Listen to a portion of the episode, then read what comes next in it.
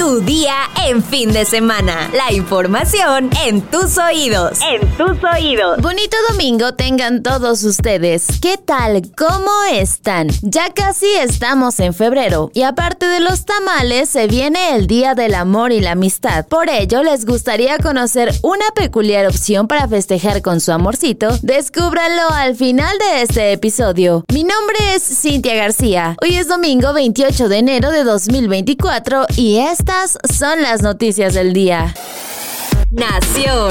Datos personales como nombre, dirección, fotografías, teléfonos, datos fiscales, credenciales para votar, entre otros de alrededor de 300 reporteros que cubren las llamadas mañaneras del presidente Andrés Manuel López Obrador desde Palacio Nacional, fueron filtrados en redes sociales donde permanecieron varias horas sin que alguna autoridad interviniera. La filtración de datos fue reportada por periodistas, reporteros y usuarios de redes sociales, lo que motivó al Instituto Nacional de Transparencia, Acceso a la Información y Protección de Datos Personales a iniciar una investigación y un análisis técnico de la información pública sobre la eventual filtración de datos personales. La comisionada del INAI, Julieta del Río Venegas, también invitó a los afectados a que presenten la denuncia correspondiente ante cualquier vulneración de datos personales. El usuario de ex Víctor Ruiz, fundador de la firma de ciberseguridad C-Link, fue el primero en informar de la filtración y explicó que se trataba de un ataque al sistema de acreditación de prensa de presidencia. Se filtra en foros clandestinos una base de datos del sistema de acreditación de prensa de presidencia que contiene los datos de más de 300 periodistas. Advirtió Ruiz en su cuenta de ex. Indicó que se trata de una lista de datos de este año, por lo que es reciente e hizo un llamado para proteger a los periodistas. La base de datos fue inhabilitada varias horas después de que comenzaron las denuncias y quejas también en redes sociales. Cabe señalar que en los perfiles expuestos destacan periodistas y reporteros que han planteado posturas críticas, así como preguntas incómodas al mandatario como parte de su labor periodística, lo que ha acarreado ataques y críticas en redes sociales, en su mayoría desde cuentas anónimas. Expertos en transparencia, periodistas y organismos en defensa de la libertad de expresión condenaron la difusión en línea de datos personales de periodistas que acuden a la conferencia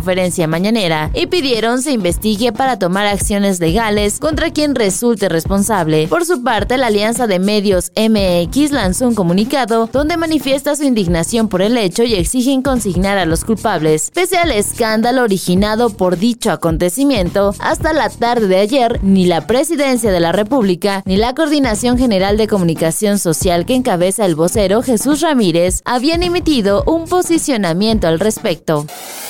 Estados. La jirafa Benito ya conoció a su nueva familia en African Safari. A través de una transmisión en Facebook se pudo ver el momento donde Benito se acercó lentamente a convivir con un grupo de jirafas, mientras ellas se quedaban viendo fijamente al ejemplar. Posteriormente, tras haber tenido un breve encuentro con el primer grupo de mamíferos, Benito continuó su recorrido para encontrarse con un segundo grupo, quienes se encontraban comiendo. Finalmente, la manada aceptó a la famosa jirafa quien logró adaptarse rápidamente a su entorno. Frank Camacho, director de African Safari, detalló que la jirafa podría recibir visitas a partir del próximo fin de semana. ¿Y ustedes van a ir a ver a Benito?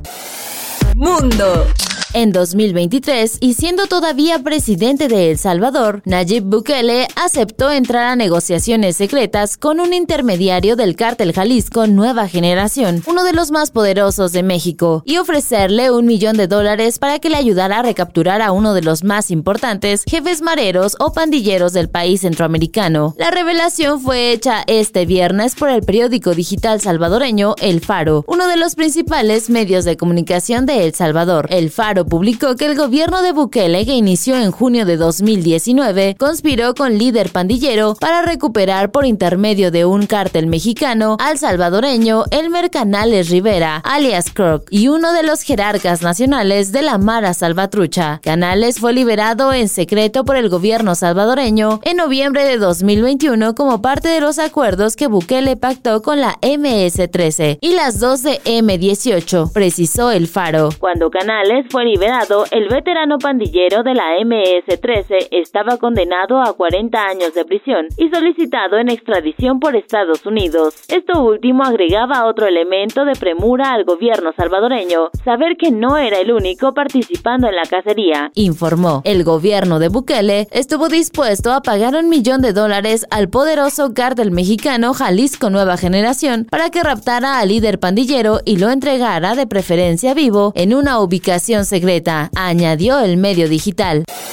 La nota curiosa del día. Una pareja compró una casa construida en 1966 y en ella vivió una experiencia inquietante al descubrir una pequeña habitación secreta, donde encontró una maleta que llamó inmediatamente su atención. La historia se hizo viral gracias a una cuenta de TikTok, donde una mujer compartió detalles escalofriantes de su descubrimiento. No pensamos que fuera un cadáver, no había ningún olor terrible y tampoco moscas. Compartió la propietaria en un tono de incredulidad. Ese hallazgo se convirtió en el primer indicio de que algo extraño estaba oculto en la casa que la pareja estaba renovando. La intriga creció cuando la joven reveló que la maleta escondía algo más. Una muñeca que en sus palabras era realmente extraña. La muñeca estaba dentro de dos maletas diferentes, una escondida dentro de la otra. Pero lo que más preocupó a los nuevos dueños fue que estaba atada. No estoy del todo segura, pero hay algo un poco raro, especialmente porque estaba atada. Dijo, algunos internautas recomendaron vender la casa insinuando que la doble protección de la habitación secreta podría tener motivos ocultos y peligrosos. Otros más mencionaron que la situación parecía sacada del inicio de una película de terror. ¿Y ustedes qué harían? Déjenlo en los comentarios.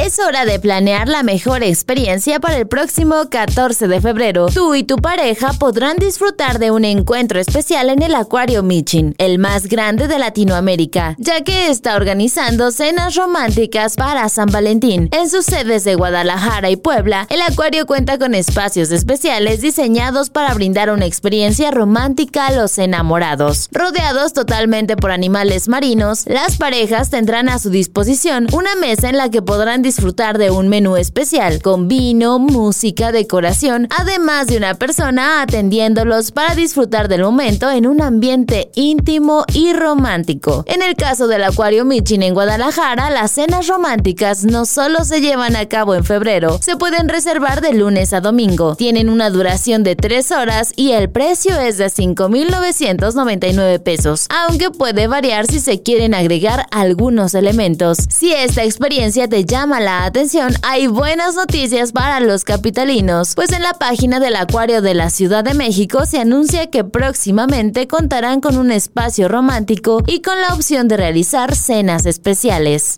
Ahora sí, vámonos con nuestra sección favorita, los comentarios. Armand nos dice, excelente día, voz bonita. Es muy triste que ya no podremos visitar nuestras zonas turísticas, pero también da coraje que el gobierno hace caso omiso a este gran problema. Gracias por tu comentario, Armand. Ketson nos dice, es triste ver que la delincuencia nos supera y el gobierno no hace nada. Quizá ahora que le pegan al turismo por fin se muevan ya que la mayoría del gobierno tiene propiedades ahí. Gracias por tu comentario, Ketso. Sara Magali Rojas nos comenta, excelente fin de semana. Saludos desde San Juan del Río Querétaro. Saludos hasta San Juan del Río Querétaro, Sara. Y finalmente, H doblado-MX nos dice, el crimen organizado es como un cáncer. Si no se le saca de raíz, va a llegar un momento en el que ya va a ser imposible hacerlo. Si no es que ya llegamos. Muchas gracias a todos por sus palabras. Como siempre les digo, valoramos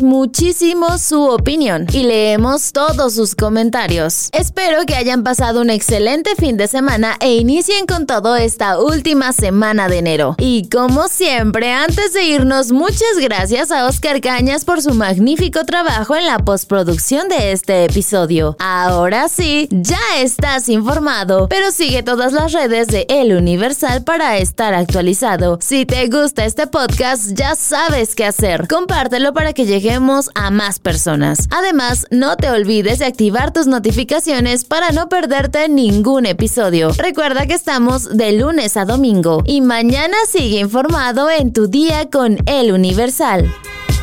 Tu día en fin de semana. La información en tus oídos. En tus oídos.